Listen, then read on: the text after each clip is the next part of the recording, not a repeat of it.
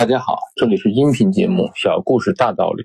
今天分享的是谁得到了第二颗糖果？斯坦福大学的一个心理学家做了一个实验，发给四岁被试儿童每人一颗好吃的糖果，同时告诉孩子们，如果马上吃掉，只能吃一颗；如果等十分钟后再吃，就可以吃两颗。有的孩子急不可耐，马上把糖给吃掉了，而另一些孩子则耐住性子。闭上眼睛或枕着双臂做睡觉状，也有的孩子用自言自语或者唱歌来转移注意、消磨时光，以克制自己的欲望，坚持了十分钟，从而获得了更丰厚的报酬。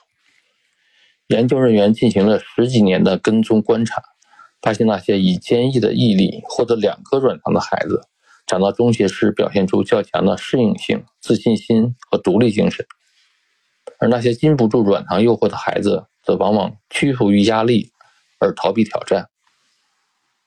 实验证明，自我控制能力是个体在没有外界监督的情况下，适当控制、调整自己的行为，抵制冲动、抵制诱惑、延迟满足感、坚持不懈地保证目标实现的一种综合能力。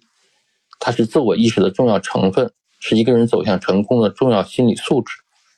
在我们一次次面临选择的时候，尤其是人生的十字路口。需要时刻提醒自己，延迟满足，把资源和注意力投向能带来丰富回报的长远目标。对于延迟满足，你有什么看法？欢迎发表到评论区。今天的节目就到这里，谢谢大家。